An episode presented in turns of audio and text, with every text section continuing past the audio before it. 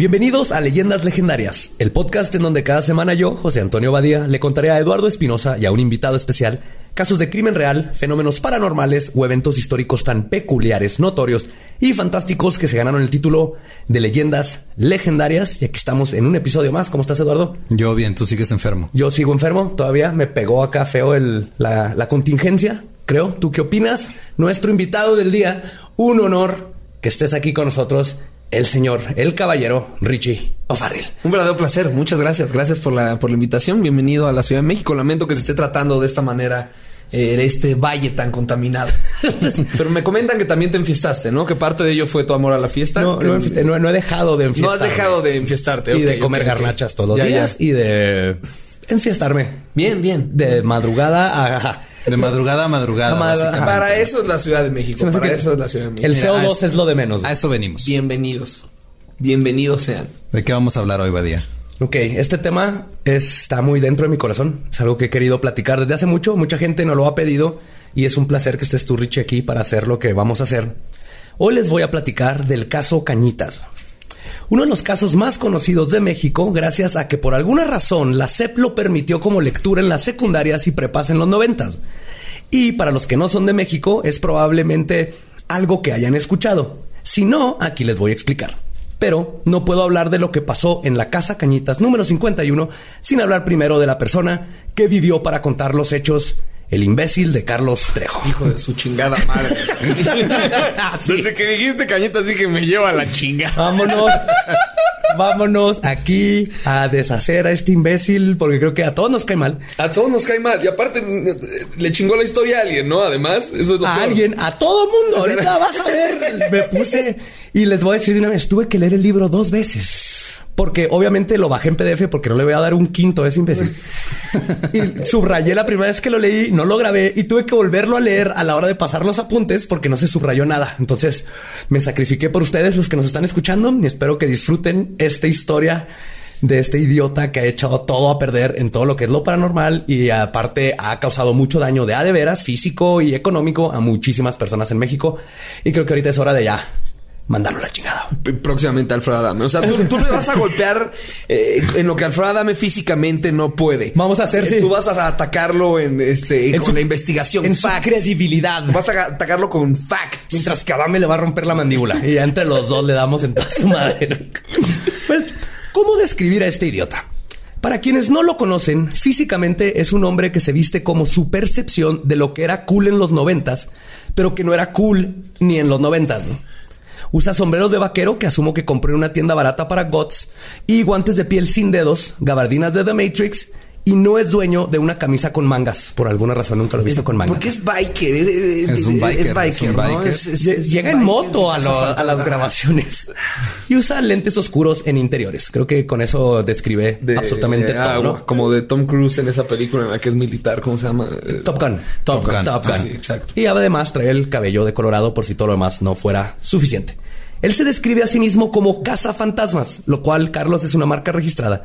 Y ese título es completamente erróneo a lo que hacen las personas que investigan este tipo de fenómenos. No cazas a ningún fantasma, no, no, no, no, no vas a agarrarlos, ni atraparlos, ni cazarlos. Y se dice fundador de la Organización Mundial de la Investigación Paranormal, o OMIP, que no existe ni en Google y la cual cobra 3 mil pesos para pertenecer en ella e incluye, si te me inscribes, un intercomunicador, o como le decimos en las otras partes del mundo, un walkie-talkie, un pantalón, una grabadora, guantes y sensores. Wow, eso, o sea, y te llega a tu casa Te cuando llega- te. te suscribes. No sé si todavía exista porque me metí a su página de internet y te sale un letrero que dice, por favor, paga el dominio, porque no sé cuánto tiempo tienes sin pagar su dominio. wow, qué completo imbécil es el escritor de cañitas. no, no, todavía no empezamos.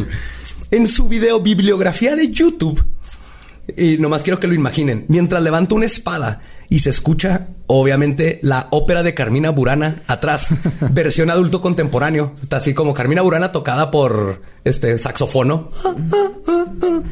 Y sin ningún tipo de ironía, el vato se hace llamar él mismo como el investigador más importante de fenómenos paranormales de todos los tiempos. Como todos sabemos que es Maussan.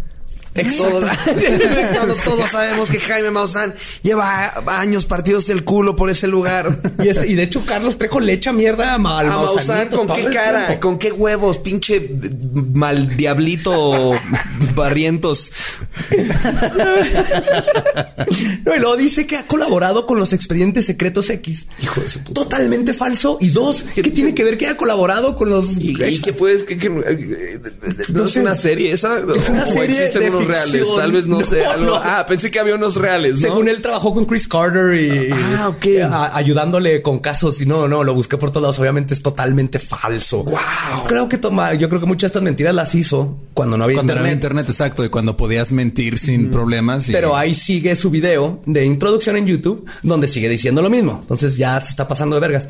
Y obviamente el video se acaba con la canción de Eric Clapton, Tears in Heaven, versión Enya, donde dice que si lo quieres contratar para la escuela, para tu escuela o un show personal y pone su correo que es de Hotmail todavía. Todavía usa Hotmail, el cazafantasmas arroba hotmail.com. Y dice que él está realizando investigaciones paranormales usando su vasto conocimiento científico de lo que yo le llamo folclore de rancho de los 1800, que está mezclado con muchos años de películas de terror. Y no le importa lo más mínimo hacer pendeja a la gente robándose videos de YouTube y diciendo que son de él. Como por ejemplo, cuando fue a Ciudad Juárez, de donde nosotros venimos, para investigar el delicado tema de las muertas de Juárez. En su video dice que una de las víctimas había sido asesinada en los Estados Unidos y llevada a Juárez. Por si no fuera poco la desinformación que dio y la pesadilla logística que hubiera sido que alguien asesinara a alguien y lo llevara a Juárez, pone un video del supuesto fantasma de la víctima tomado en donde fue asesinada en El Paso, Texas. En el video, que vamos a poner en los show notes, es un bosque. No hay bosques en El Paso, No, Texas. estamos en la mitad del desierto. Y el video ni siquiera es de su autoría. O sea, ese video es de una de otro tipo que lo puso hace mucho en Gettysburg, de otro tipo de, de aparición, y ni siquiera tuvo el descaro de voltearlo el video o hacerle. No, nada. Ni de quieren taparle la marca de agua, ¿no? Así de. Nada. Igual que cuando fue a investigar la casa en la que se basaron para hacer la película de The Conjuring, El Conjuro, que es un caso de Ed y Lorraine Warren, que no dudo que sean sus héroes porque son su análogo gringo, también son unos estafadores estos dos, pero ese es tema para otro día. Que fue, perdón, a su vez, la película está basada en la familia Perrón y el caso Poltergeist de Enfield. Trejo, después de batallar para llegar a la casa porque nadie quiere hablar de ella, la encuentras en dos segundos en Google. Es, es un lugar turístico, ¿no? O sea, todo le quiere meter así como que no, nadie nos quería decir y podemos. Y muestra el supuesto árbol donde se ahorcó una de las personas del caso que ahora embruja la casa. El problema es que toda esa historia del árbol la inventaron para la película. ¿Sí? No hay. No hay, en el caso de No Enfield no había cosa, árbol, no, no. había suicidio, nada de eso. Y no tengo forma de comprobar que no es cierto todo lo que va a decir, voy a decir ahorita, pero afirma que Yoko Ono le pidió que investigara personalmente el fantasma de John Lennon y que incluso Wow. Ringo Starr le marcó por teléfono y a dijo- Carlos Trejo. Sí. Así que oye, ah, voy a soltar la batería un rato. ¿Alguien tiene el celular de Carlos Trejo? Por favor, necesito hablarle por teléfono ya. Y cito, señor Trejo, gracias por su investigación. Para eso le marcó. Qué poca madre. ¿Por qué inventa? Pues es un mitómano de mierda. Cabrón, llegar a estos niveles es porque ya estás muy, muy mal. Wow. Y según el que captó imágenes de John Lennon en el hotel de Nueva York donde lo Con mataron. razón Alfredo Dame lo odia tanto. Sí, no, no, no, no. Es, es- es- es un fenómeno. Bueno, Team Alfredo, ok, échatelo. Digo, también a quién de los dos le vamos a ir, porque pues Alfredo nomás está. Ah, son dos Híjole. que imploten los dos a chocar en el ring. Eh, ¿Tienes más estafas de este gordo? Sí, no, de este, hecho- que parece que se Sí, mira, ap- apenas vamos, apenas con llevamos, apenas llevamos como ocho minutos, No, todavía falta un buen rato, ¿no? No, y estos ejemplos solo muestran el nivel de fantochez y fraude al que Trejo llega para conseguir vistas. Lo que además ha hecho que este idiota, este idiota es poner en peligro vidas y lucrar de la ignorancia y la fe de la gente. En el 2005 investigó, entre paréntesis, y asistió a un caso de posesión que claramente se trataba de una mujer con problemas mentales. Ah, metió en un pedo. El caso Michelle, sí, sí, sí, sí. Metió en un pedote a Televisa. Televisa. Así es. un pedo chingón a Televisa, Carlos Trejo. Sí, porque no solo tenía gente ahorcando a la pobre muchacha y convenció a la familia de que solo necesitaban de Trejo para curarla, sino que grabó todo sin consentimiento, falsificó firmas y luego lo pasó en el programa Viva la Mañana. Lo que llevó a la familia de Michelle a levantar una denuncia por uso indebido de documentos privados y daños a la moral por 30 millones de pesos. 30 millones de pesos. Sí, se llegó a un acuerdo para pagar 2 millones de parte de Televisa. Trejo hipotecó propiedades para no ir a la cárcel. Aún así, en el 2007, lo detuvieron en su casa y lo mandaron al reclusorio norte, donde tuvo que pagar una fianza de 15 mil pesos para poder salir. Y este no es el único caso en donde ha grabado supuestos casos de posesión y luego los pasa sin permiso de las familias. Y esto es nomás, te digo, algo que, que como estás haciendo mucho daño al llegar a un, con una muchacha que tiene problemas o una familia y decirle esto es del diablo y todo no necesita nada, ya la curé. Por, y, y ahí fue cuando Alfredo Adame entró al quite, ¿no? Alfredo Adame fue quien fue este, por ese caso y fue quien dice que lo clavó a la cárcel. Así es. Porque... Y, entonces Alfredo Adame sí fue quien lo clavó a la cárcel. Alfredo Adame se puede colgar esa medalla realmente. Yo creo que sí, porque fue el que lo volvió a sacar y decir este imbécil hizo todo este aplauso para Alfredo Adame. Chingada madre, nunca pensé decir esto, pero estamos dando un aplauso a Alfredo Adame.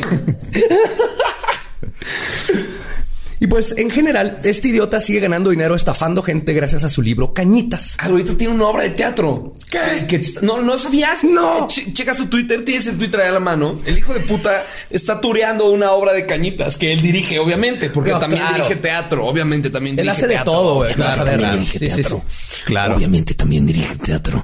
Entonces está tureando y tiene sold outs el hijo de su puta madre. Hace doble función. Lo que nosotros apenas logramos, este imbécil lo logra con su pinche obra de mierda. ¿Qué, ¿Qué valor de producción de tener si, si es el valor de producción de a sus llegar mentiras, en moto, que Ringo ¿verdad? Starr le habla por teléfono para agradecer. Yo creo que Ringo Starr le va a ir si a esos todas son las los obras. guiones que armo para sus mentiras, ¿cómo son sus guiones de teatro, hijo de su puta madre? Si alguien ha ido tiene, a una tiene- obra, tiene a Ringo Starr como crédito director musical, ¿no? Eh. pues y todo esto hasta la obra de teatro empezó con el pinche libro este el de Cañitas. güey. Entonces la mejor manera de determinar qué tan profesional es este hombre es yéndonos a la historia de origen O mail desde abajo. para, para contratarlo a tu escuela y ver qué responde. Decirle, está embrujado a ver qué encuentras. Ah, mandarle un correo y contratarlo para que vaya a... a- deberíamos, deberíamos escribirle. Sí, es cierto. Deberíamos escribirle. Dices que tiene ahí un hotmail, ¿no? Tiene un hotmail. Ah, Hay que contratarlo como, sin que sepa. Oye, quiero que vayas a hablar a mi escuela sobre fantasmas. ¿Qué? O decirle como, oye, la casa en la que estamos está embrujada. Está súper embrujada, Es una casa en la Roma que está súper embrujada. Está bien jodida, güey. Tengo miedo. les pones al marrano ese de mierda. Sería una gran idea. Sería una gran idea. Ok, eso está en la nota. Tenemos que hacer No, eso. vamos a armar un Kickstarter para que los fans nos manden lana para contratar a Carlos Trejo. y- No le vayan a decir. Sí, sí. Si lo iniciamos, que no no lo se vayan a entere. decir. Y les tengo que advertir que voy a hablar del libro de Cañitas, así que si son personas sensibles, de una vez les advierto que el libro está lleno de faltas de ortografía, errores gramaticales, congruencia, arcos narrativos y copias rotundas a clichés de películas de terror noventeras. El libro comienza recordándonos de que se trata de una historia real y no es producto de la imaginación. Entonces vamos a tomarlo así. Todo lo que les voy a contar viene directo del libro.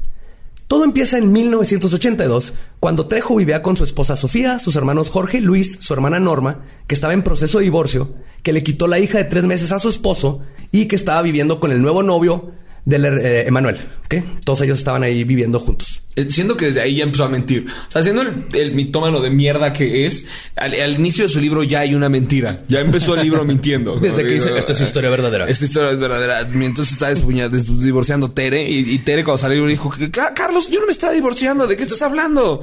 Y nos vamos a dar cuenta de todas esas cosas. Así pasa inmediatamente, inmediatamente. Nadie tiene apellidos en esta historia, ¿ok? Esto es algo que quieran que sepan. Nadie tiene apellidos. Son puros nombres. Creo que se los fue sacando el culo mientras iba escribiendo. Que, hasta dudo que la haya escrito. Pero resulta que Norma estaba obsesionada con un exnovio llamado Isidro que se había muerto en un accidente automovilístico. Pero nadie le creía porque Trejo dice que él lo seguía frecuentando. Pero Norma chingaba tanto que Manuel, el nuevo novio, decidió que lo mejor que podían hacer era llevarla a terapia. Y por terapia me refiero a llevarla con la bruja Margarita a que le leyeran las cartas. ¿Ok? La mejor terapia del La mundo. mejor terapia. Sí, porque es lo que necesitas. Clásico, el cliché. está llevando ¿no? la chingada. Sí, que vamos tenían las cartas. Con una bruja. La bruja le dijo a Norma que si seguía con la idea del exnovio muerto, que no estaba muerto, se metería en problemas con las fuerzas ocultas que se encuentran inquietas. Y lo más importante, le dijo que no salieran después de las 6 de la tarde porque a esa hora se desatan las fuerzas del mal. Qué O sea, las- difícil las tener un seis la- trabajo, ¿verdad? Güey, Tienen ver, horario- tienen horario godín. Como, como, como, como, como, como, Según la bruja, a las 6 de la tarde se liberan las fuerzas del mal, entonces no podían salir de la casa des- después de las 6 de la tarde. ¿Ya nunca más? Nunca más. Todos ¿En los días tu vida? en tu vida. A las 5 de la ¿Por tarde. unas pinches fuerzas? Por unas fuerzas que están desatadas. ¿Y pero qué hiciste para desatarlas? Nada, pensar nada, nada. Mudarte nada. a un lugar. Sí, estar en una Pensar casa en tu exnovio, pensar en tu exnovio muerto. y ya te están siguiendo. Y, ay, ahora eres, ahora eres ver, un ver, gremlin ver, paranormal. De repente me estoy acordando de un exnovio que se murió. Me llevan a. Voy a que me dan las cartas y dices, ya no puedes después de las seis. Puta madre, ¿qué? Ahorita son las cinco, ya me tendría que ir a mi casa, te tendría que decir. Así es, ya establecimos nuestro primer mamada. Ok. Ya es un gremlin de la, pero en la- Bien, a las 6 bien, de la bien. tarde. Entonces, un día a Emanuel se le apareció en el cuarto Shabbat diario. una señora de negro que se encontraba en la sala flotando en el aire con unos cabellos largos blancos que le tapaban el rostro. ¿Salió después de las seis o qué hizo? ¿Fue por No, un esto- Twinkie esto a las madre- seis y media o qué chingados hizo para que eso sucediera? Salió a regar a las 6 de la tarde. güey. Pues dicen que tenía una mueca de sonrisa en la cara y este espectro se conoce científicamente como el niño del aro, así es como yo le digo. Pero también porque no salían, eh, perdón, eh, pero todo bien porque no salían después de las 6, o sea, este se metió a la casa por alguna razón. Hasta que un día no tenían dinero y Emanuel dijo que él tenía un amigo que les podía prestar, pero solo prestaba dinero pam, pam, pam, después, de las 6 de la tarde. Oh, sí, así soy. Así soy, así soy. Soy el buen Emanuel. Pero me vale verga. Si Voy quieres tener que 500 varos, ven después de las 6, estúpido.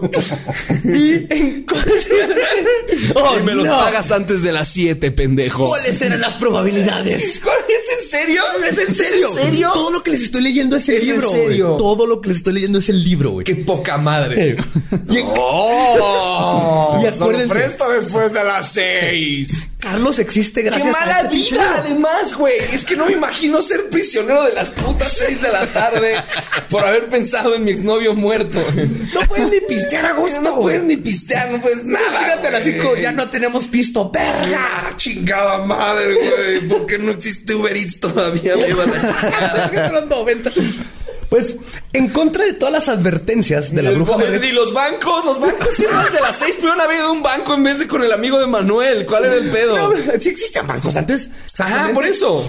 Porque Pues porque ah, Dudo ayuda. que tuvieran los buen bancos crédito, se regían sobre la misma regla que ellos, manejaban el mismo horario, todo en orden. Pero no, No, tienen no, no. que ir con el Tienen que ir con el amigo anónimo de Manuel. Pinche Manuel, Sí. idiota. Pues en contra de todas las advertencias de la bruja Margarita, fue a pedir dinero a las 8 de la noche. Cuando Manuel regresa, Ah, valió verga. no dicen si le prestaron dinero o no. Aparte, no no- nos dejan con la duda de si se lo dieron o no. Un espectro lo ataca afuera de la casa. Y entonces, como Norma seguía insistiendo que Isidro estaba muerto, el amigo extra, aunque se acuerdan, Fernando, había un Ajá, Fernando por ahí. había un Fernando extra, Sí. ok. Tuvo la brillante idea de proponer que usaran una ouija egipcia. Egipcia. Ahí les va. La Ouija, como la conocemos, se inventó en 1840. Sí, durante el movimiento espiritista en los Estados Unidos. güey. No existe tal cosa como una pinche Ouija egipcia. Bueno, tal vez, o sea, las hacen en Egipto, o sea. Eh, Tal Ah, vez, tal vez es moderno. era muy específico y él decía como, hey, es que en Egipto las hacen de una muy buena madera. ¿Sabes? Como necesita una egipcia. Esta está chingona, Pero curada. no, tiene nada que ver con las pirámides. No, los egipcios tienen muy buena manufactura de cuicas. son- son ebanistas. Cuica egipcia. Son pinches ebanistas de primer clase. Encontré esta turca que no, puta madre. Tenía una egipcia. Pues se fueron y consiguieron su, su Ouija egipcia. güey.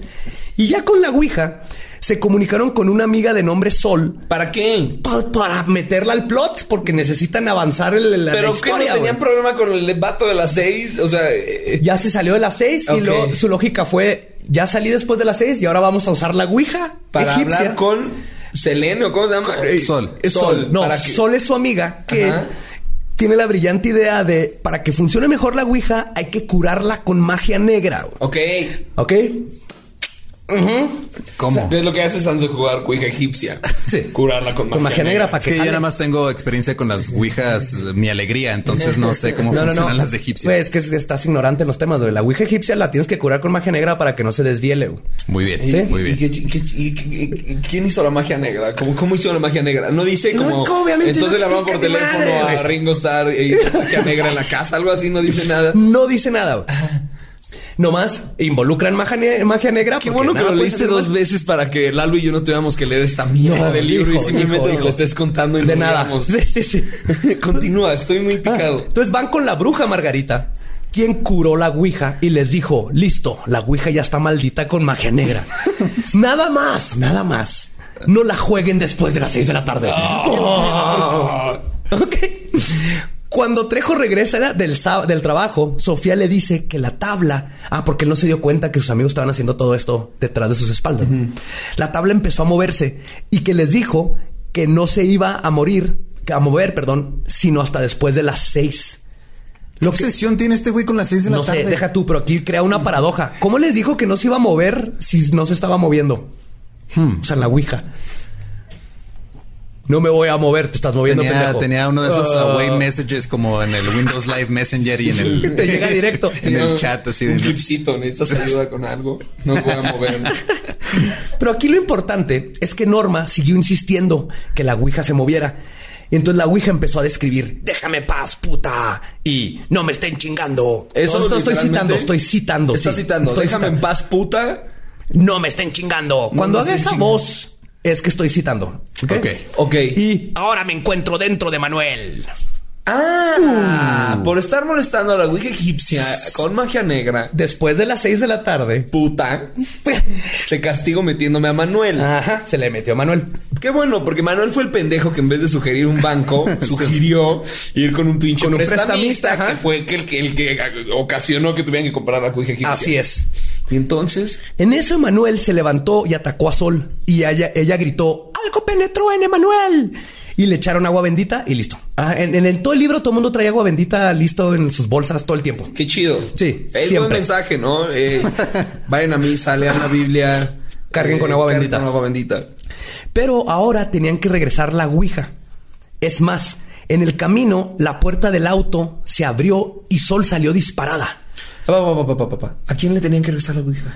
No dice. No, dice que ahora tenían que Hay regresar la demasiados hoyos en esta trama, ¿Por qué la tenían que regresar? Ya, ya, ya, ya, ya está. Aparte no resolvieron ni verga. A ver, ¿qué, qué iban a resolver con la Ouija que no, ni siquiera lo resolvieron? No lo, todo lo que hace este imbécil es poner como cómo le hago para continuar la historia y justificar Son que hay como fantasmas? sketches de Ouija. miedo conectados con, con Sí. ouijas egipcias. Sí, sí, sí. Y luego, una vez que pasa algo, es ahora, ¿cómo le hago para que pase algo tenebroso? Entonces, de- nos tuvimos que ir de la casa y en el camino se abrió la puerta y salió volando. Ah, ok. Y lo regresó. Y ahora tuvimos así se- así Entonces es el se abre la puerta y, se, y, y sale volando sol, pero no le pasó nada. Ajá. Y en la noche. Qué bueno que sale volando sol porque la pendeja fue la que sugirió eh, traer una ouija egipcia. Fue sol. Sol es la que sugirió La que, que la, la magia negra. ajá, curarla Sí, con que se joda negra. sol. Qué bueno Sí, que salió volando por la pinche Sol. ventana. Y en la noche, de regreso a casa, bajó la temperatura en el cuarto y Trejo comenzó a sentir que algo se subía a su cama. ¿Dónde estaba Trejo aquí en la historia, güey? Trejo- Estábamos en Sol y sus amigos. Trejo, ¿dónde estuvo todo el tiempo? Trejo está en donde le conviene. Trejo. A ver, no, no, no, no, no. ¿Trejo estuvo en lo de la Ouija? No, Trejo Trejo- llega y le dice lo de la Ouija, y lo, pero luego los acompaña a dejar la Ouija. Ay, ¿En qué momento llega Trejo? ¿Por qué Trejo aparece de la nada? porque, le- porque es conveniente para la historia. O sea, de repente es como... Ay, salió volando Sol y yo, Trejo, ¿cómo están? Trejo, ah, ¿qué tal? Eh, ¿Qué tal su tarde? No sé, salió volando Sol porque sugirió que jugáramos una Ouija. Yo lo vi. Sí. Ajá. De Y- noche está- Y de la nada. Ya, él- están, ya están en él- la casa ahora. Él a la empieza a sentir. que la temperatura baja en el cuarto Ajá. y Y empezó a obviamente sentir... lo sintió porque no traía mangas. como Claro, es que no usa mangas, nunca usado en toda su Usa vida. sus, usa sus brazos como detectores de temperatura en las casas embrujadas. Pues él dice, Trejo, Hace frío. Piti, nada me hace frío. Hace frío, Piti, nada me. Güey, no es- vean, vean sus videos y vean sus instrumentos de especializados de- y son de esas, de esas reglas que traen un, este, una brujulita que te venden en las papelerías de 15 pesos y los pone y le, y tiene el, la- los pinches huevos de decir que es un instrumento para medir las energías electromagnéticas. Así quitado de la pena lo dice. Pero estábamos en que se sube algo a, su- a la cama de Trejo y dice, se acordó que la, de la poca conocida cuarta ley de Newton, que es, y cito, mentándole la madre, cualquier materia se retira. ¡Oh! ¿Ok? Pero no funcionó. Dice Trejo que si le mentas la madre a la materia, se retira. Cualquier materia. Se va ofendida. O sea, cualquier cosa que se parezca así de chinga tu madre, materia. ¡Chinga tu madre, materia! Y la materia, ay, perdón. O sea, yo, solo estaba pasando por aquí. Solo quería compartir un poco mi frío contigo. Porque mentarme la madre. Pero por alguna razón esta técnica no funcionó porque se levantó de la cama mientras Emanuel hablaba en otro idioma, dormido. Porque resulta que en el mismo cuarto dormían Trejo, su esposa, Emanuel y la novia, o sea, la hermana, y la niña. ¿sí? Dormían como los abuelitos de- ¿Qué de clase Charlie, de de- hubo antes ahí, güey? ¿Qué clase de comuna hippie? Eran como los abuelos de Charlie en Charlie la fábrica de chocolate. Ajá, todos así en el mismo la cuarto. cama. La cama. ¿Y entonces qué pasa con Manuel? Tiene un... No, habla, habla, empieza a hablar como en un idioma extraño, que nunca saben qué es. Y ya, esto fue un fenómeno como cada vez que pasa un fenómeno, esto me da risa, eh, como esto, cinco personas ven un ente y luego eh, creímos que tal vez se podía explicar de otra manera. Entonces todo siempre dice no, no, no lo creíamos, no, no lo creíamos, como para justificar de que esto está bien mamón, pero nosotros en nuestra lógica decíamos no puede ser. Y, ajá. Siempre. Después, Después pero ya no justifica. estás maldito de por vida. Y Carlos Trejo sí podía salir después de las seis. No entiendo esto. Eh, no, eh, se supone que Carlos sí, creo, no explica Sí, bien. El, pedo era la hermana normal. La, neta, aquí la, la respuesta correcta es no importa, güey. Ok. verga. Después de unos días, un tipo de nombre Evaristo le pregunta a Trejo si sabe tocar la guitarra. güey. ¿Qué? Espérense. A ver, a ver. Pero es que necesito que me hagas cómo empieza el capítulo. O sea, capítulo 3. Estaba viendo la tele y el vecino tocó la puerta y me preguntó si sabía tocar Así- la guitarra. así son, güey. Respondí que sí porque tenía frío. ¿Así? Así son de repente. Te lo dice como si fuera un diario de un niño de secundaria. Así que llegó Evaristo y me preguntó No, una pero- persona que Perdóname, conocía. pero un niño de secundaria tiene mejor redacción que este güey. Hijo de Un chingo. Deja tú, le dice que si sabe tocar la guitarra y Trejo le dice que obviamente que toca la guitarra bien vergas. Porque según Trejo también es músico bien cabrón. Ah, sí, tocan una banda de covers, ¿no? Sí. Ahorita en un bar. Sí, sí, sí. No, y ahorita vas a ver. Este vato lo invita a tocar a su banda de rock cristiano. Entonces. ¿Se llama? ¿No sabes cómo se llama? No, no puso cómo se llama. Todo- nada tiene apellidos, nada tiene direcciones, todo es ambiguo, ambiguo, ambigüedad es la, es la magia aquí. Invita a todos los de su casa a verlo tocar. Cuando les dice, Emanuel pregunta, ¿dónde es el concierto? A lo que Trejo le dice, no sé. Luego Emanuel le pregunta a Evaristo que dónde va a ser el concierto. Y Evaristo dice, no sé, solo tengo la dirección. Entonces Emanuel, oyendo la dirección, dice, ah, yo conozco la calle y yo sé llegar más rápido a ese lugar. Y le dan las llaves de la camioneta. Ok, a medio camino, Emanuel para la combi y sale corriendo, gritando: ¡Yo no quiero ir! Resulta que al lugar al que iban era una iglesia.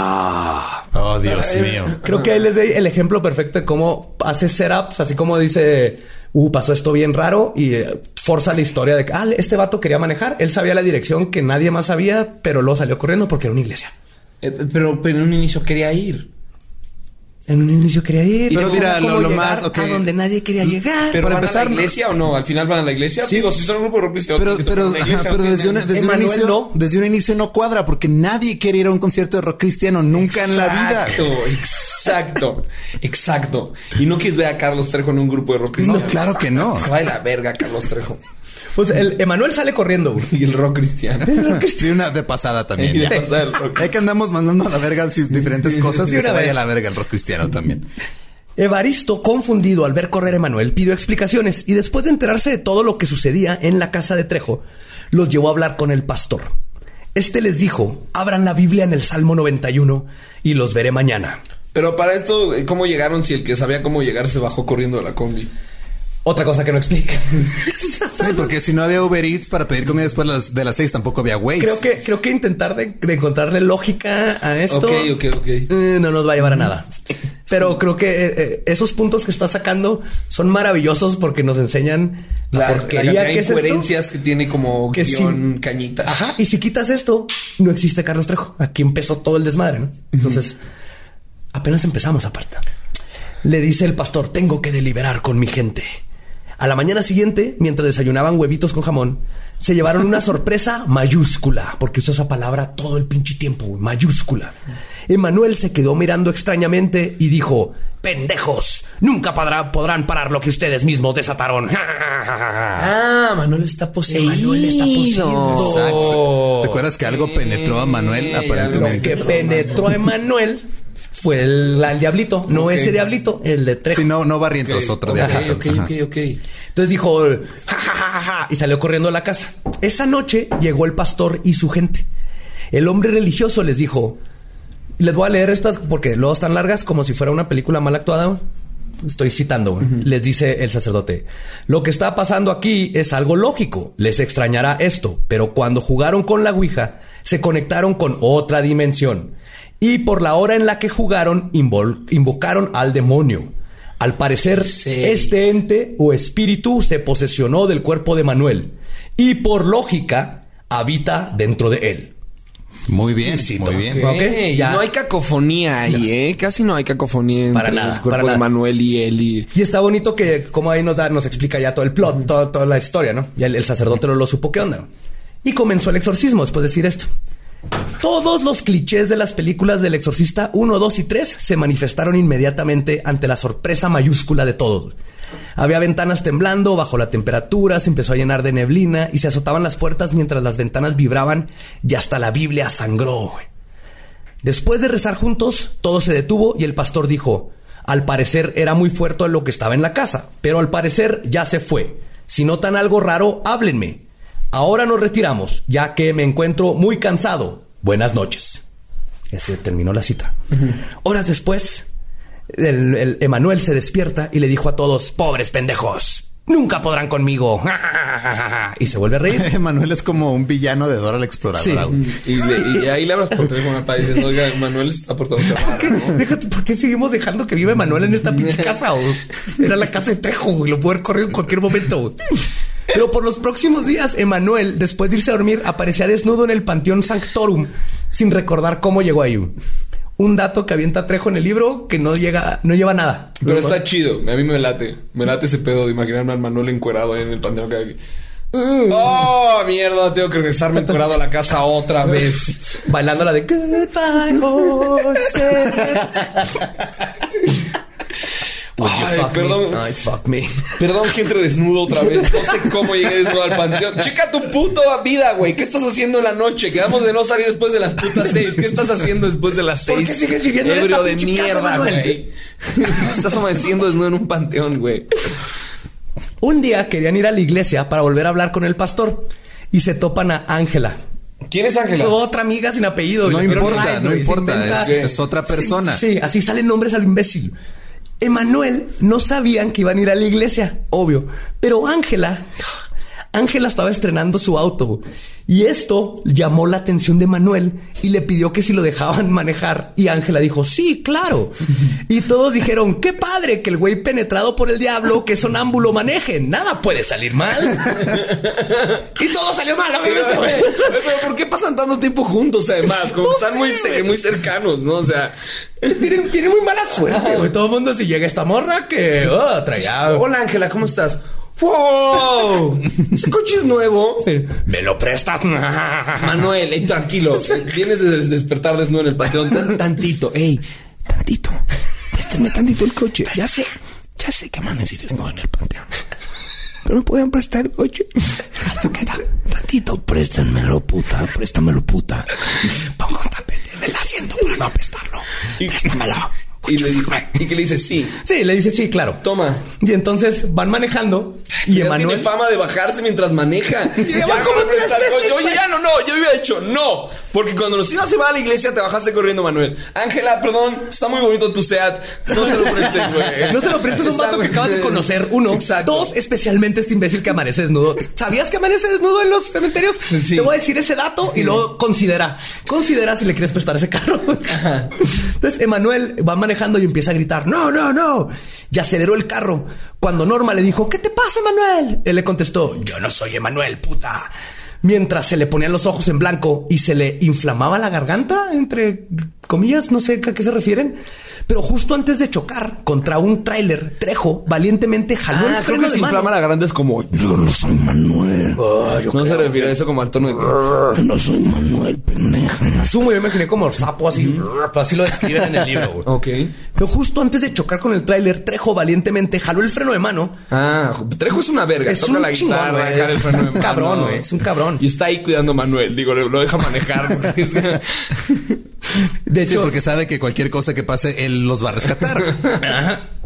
Y él, y él lo describe. Jalé el freno de mano, logrando así un frenado de emergencia, mientras Norma apagaba el auto y pudimos, nos pudimos estacionar. Eso no tiene sentido en la física. Si alguien ha manejado un carro y jalas el freno de mano, no, no baja la velocidad y te estacionas, pero giras. giras y te partes la madre. Pero Pero Manuel quiso, se frenó y dijo como, ah, oh, perdón, no era yo. Perdón, me, me penetró el demonio de la velocidad. Y obviamente Ángela reaccionó lógicamente y regresó a todos a su casa. Y luego ya no volvemos a saber de Ángela en un rato. güey. Ya Ok. no- ya No, sirvió- mira, obviamente, Ángela es el único personaje aquí que dijo, ok, este pedo está muy raro, yo me voy, ya no me vuelven a Cosa ver. que debió haber hecho Carlos desde el inicio, ¿no? Pero decidió janguear con Manuel. Así es. Ajá. Con Emanuel. Entonces ya pasa esto. Emanuel, perdón. Emanuel. A veces se llama Emanuel, a veces se llama No Manuel. nos importa. Este no pendejo. El único nombre que se tiene Ese que acordar pinche es estúpido. Carlos Trejo. Entonces después dijo oh, Gorrón de volantes Sí, de mierda. Gorrón de coches ajenos. De mierda. Después de esto, Mal conductor de cagada. él tuvo que verse de Trejo. Dijo, oh, me tengo que ver con Evaristo en un café. Porque no sabía dónde estaba el pastor. Le estaba hable y hable y no le contestaba. En el café, Evaristo miró a Trejo y le dijo, Carlos, sé que lo que te voy a comunicar es increíble. El pastor falleció la noche que fue a tu casa. Ah, fue cansado, sorprendente. Sí. Él se encontraba en la parte del templo y sin ninguna explicación resbaló o lo arrojaron y cayó por unas escaleras. Y murió como en la película de 1973 El Exorcista. Obviamente no dijo esa parte, ¿verdad? Pero se murió exactamente así. La verdad, no entendemos cómo sucedió, pero la caída fue fatal. La policía obviamente declaró un accidente, pero estamos seguros de que no fue así. Carlos, yo quisiera ayudarte, pero creo que la persona más preparada para esto ya no existe. Uy. Aquí está nuestro primer cliché robado, que fue literalmente la muerte del sacerdote en el exorcista. Este vato lo nombra ahí perfectamente. Pero aparte que el, el espíritu, el it, lo que sea que esté ocasionando esto, porque todavía no nos queda claro cuál es No, el ente mayor, no ataca a Carlos. No, Carlos no. está ahí todo el tiempo. Carlos está en la periferia. Ajá. Dice como, voy a matar al sacerdote. eh, voy a chocar el coche de la amiga. Voy a nueva, encuerar a Emanuel. Voy a encuerar a Emanuel, pero... ah, Carlos es fine. Carlos es un buen tipo. Carlos es un buen tipo. Carlos hace café. ¿Qué va a hacer este pendejo? Porque lo iba a matar, pero no sabe hacer lo que el sacerdote. ¿Qué, qué es que otro rato aquí observando y jalando el freno de mano? Me, me está estorbando un chingo en mi labor, pero Que se quede aquí. Que se quede aquí. Pues el terror apenas comenzaba. Unas noches después, a cerca de las 5 de la mañana, el ser que tanto había, se había ocultado entre las sombras se apareció. Medía 1,60 de altura, con joroba. Traía una túnica muy larga y sus cabellos parecían pegados como si tuviera años de no bañarse. Y les dijo, ¿quieren tacos de canasta? Y esto es lo mejor, así lo describen. Su agilidad era impresionante, ya que se movía demasiado rápido. wow. ¿Eh? Eso es wow. demasiado rápido. Eso es como define agilidad. Define, ¿Cuál es la definición de agilidad? Se mueve demasiado rápido. ok. Ok. También tenía las Tenemos a uñas. Messi de fantasma. El Messi, ajá, pero con uñas muy largas y dedos en forma de garra. Depende de qué parte del libro estés leyendo. güey. Cambia si tenía dedos de garra o uñas largas y dedos largos. Como que se le olvidaba, se le olvidaba. Y No, no, no obviamente. tenía, no tenía editor, obviamente, Carlos no, Trejo. no, no, no. Y obviamente tenía una guadaña. Ah, claro. Eh, Claro, ¿no? No podía no tener el monje loco una pinche guadaña. Pero el ente no se había percatado cuando entró al cuarto de que había una Biblia en la mesa. Y cuando la vio, dijo, ¡ah, no mames! Y eso hizo que volteara a ver la pared. Espérate, literalmente dijo, ah, no. No, mames. eso lo puse yo, pero sí dice, sí dice Trejo que vio la Biblia y ¡ah! hizo un ruido así de. ¿Era la ¡ah! Biblia que sangraba? ¿La misma Sí, la misma Biblia que sangra. Y nadie checa una muestra de ADN de hoy. ¿De, qué, ¿De quién está sangrando? Ahorita voy a llegar precisamente a eso y te va a encantar. Aparte, ¿ok? sí, Te va a o sea, encantar. si fueras cualquier persona y cual- con cualquier ente y entras a un lugar y ves un libro lleno de sangre a huevo, te asustas y te vas, güey. Dices, no mames, me van a agarrar a putazos con este libro. Pero aquí tú los estuvo, fantasmas. Aquí alguien me acaba de masacrar con, este, con esta Biblia. Y, y aquí estuvo así bien como los Three Stooges, así todo de películas 50. Los tres chiflados. Los tres chiflados. O sea, entra y luego ve la Biblia y dice, ah, no mames. Y eso hizo que voltea a la pared donde había un crucifijo. Y es, ah, ¡Ah, no mames! Y entonces se destapó la cara a él mismo y de- desapareció en una nube de niebla. ¿Quién se destapó la cara? El monje. Y ahí es donde le vieron la cara fea de monje y supieron que era un monje. Y Trejo narra que intentaron encontrar una explicación a lo que sucedió, pensando que tal vez algún ratero u otra persona hubiese penetrado en la casa. También se ha penetrado en la ¿Por qué penetran todo? A ver, a ver, a ver, a ver. Eh, eh, eh, ¿Y quién entró a la casa? Ah, Dice que ta- dice, tal vez pensamos que eran ladrones. Y yo te quería preguntar, aquí en la Ciudad de México hay ladrones con guadañas y que tiran humo y desaparecen como ninjas. ¿Y qué, es Es lo común. primero, ¿Y qué es lo primero que ve el ladrón de la guadaña? Una Biblia. La Biblia La y luego la cruz. sangrada y se espanta. Y luego eso hace que voltea la pared, Ajá, se destapa y ¿qué hace? Y desaparece en una nube de niebla. Y después de ver esto, todos dicen, no, tal vez era un ladrón. Pero. ¿cómo si las puertas estaban cerradas? Yo, a ver, ahí es cuando dices. ¿Aquí? eh, Manuel, eres muy buen tipo. Eh, ajeno a lo que haces con los coches de la gente. Me caes muy bien, pero siento que tenemos que distanciarnos. güey. Claramente eres un imán de mierda, güey. Claramente eres un imán de cosas de rateros. Y sé que te estás cogiendo a mi hermana y chido, pero... Sí. Pero ya. Es suficiente, Manuel. Ya no puedo janguear contigo, güey. Eres un puto peligro, güey. ¿Vieron la cara de ese monje que se desvaneció, güey? un monje la ese no fue un ladrón, Manuel. Perdón, pero tú ya no podemos ser amigos, güey. Güey, Manuel, o como verga sea que te llames. Manuel, córtalas ya, por favor. Pues no. Ahí siguió viviendo. Y después de varios meses llegan a su casa los tíos de Sofía. Ah, ah, ¿quién, me- ¿Quién es Sofía? Ah, no importa, güey, no importa. Es otra de las que viven ahí. Neta, olvídate de nombres. ¿Cuántos viven ahí? eh? Es La- como siete personas. Pero ¿por qué? ¿Por qué Carlos Trejo vive en una comuna? Una comuna hippie. ¿Por qué vive en un culto char- charmancesco? ¿Cogían todos o no? ¿O solo vivían juntos? ¿Era un Big Brother? ¿Por qué solo vivían los Big Brother? Jersey Shore, cañitas. durmiendo en el mismo cuarto todos. No, está, está bien raro. Pues llegan los tíos de Sofía, Ed y Lorraine Warren, Ah. Que no eran ellos, obviamente, Ellos pero, sí pero está basado completamente en ellos. o sea, Así es súper obvio. Entonces llegan de la nada y les dicen que fueron porque eran sensibles y habían soñado con una pesadilla. Así lo escriben. ¿Qué? Así viene eh, textual. O sea, no tuvieron una pesadilla. No, soñaron con una pesadilla. una ¿Y de- pesadilla. ¿Y de quién era la pesadilla? de lo que está sucediendo del tío. Y entonces sabían que su sobrina se encontraba en peligro porque eran de una religión espiritual. ¿Qué es eso? No así bien. ¡Ah!